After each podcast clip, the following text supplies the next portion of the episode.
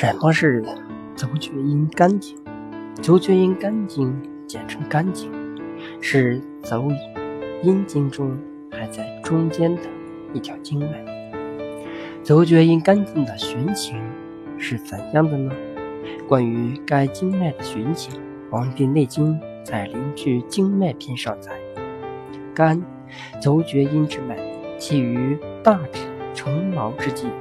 上循足府上沿，去内踝一寸，上踝八寸，交出太阴之后，上阴内敛，循骨阴，肉毛中，还阴气，抵小腹，夹胃，属肝，络胆，上贯膈部，胁肋，循喉咙之后，上入颓桑。连木系上出额，与督脉会于巅。其支者从木系下夹里环唇内，其支者复从肝别贯膈上入肺。通俗的来说，就是说足厥阴肝经的循行起于脚大趾甲后成毛处，沿足背向上至内踝前一寸处，向上沿。胫骨内缘在内踝上八寸处，交出走太阴脾经之后，上行过膝内侧，沿大腿内侧中线进入阴毛中，绕阴气至小腹，下胃两旁，向上穿过膈肌，分布于胁肋部，沿喉咙的后边向上进入鼻咽部。上行连接木系出于额，上行于督脉会于头顶部。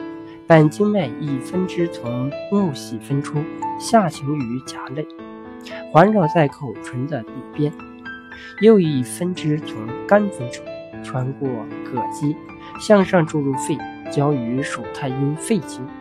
肝经循行的穴位主要有哪些呢？肝经循行穴位起于大敦穴，其中经行健、太冲、中府、乙沟、中都、膝关、曲泉、阴包、走五里、阴连、急脉、肛门到期门为止，总共十四个穴位。若肝经发生异变，人体会出现什么反应呢？肝经循行线路虽然不长，所历经穴位也不多，但其作用却不容小觑。肝经和肝、胆、胃、肺、膈、肾、眼、头、咽喉等器官都有联系。该经若发生病变，人体会出现面色灰暗、口渴、咽干、恶心呕吐、胸闷、腰痛、大便稀溏、遗尿、小频。小便频数，男子阳痿、早泄、疝气、阴囊肿大，女性阴部瘙痒或子宫脱垂等症状。保养肝经有什么重要的意义呢？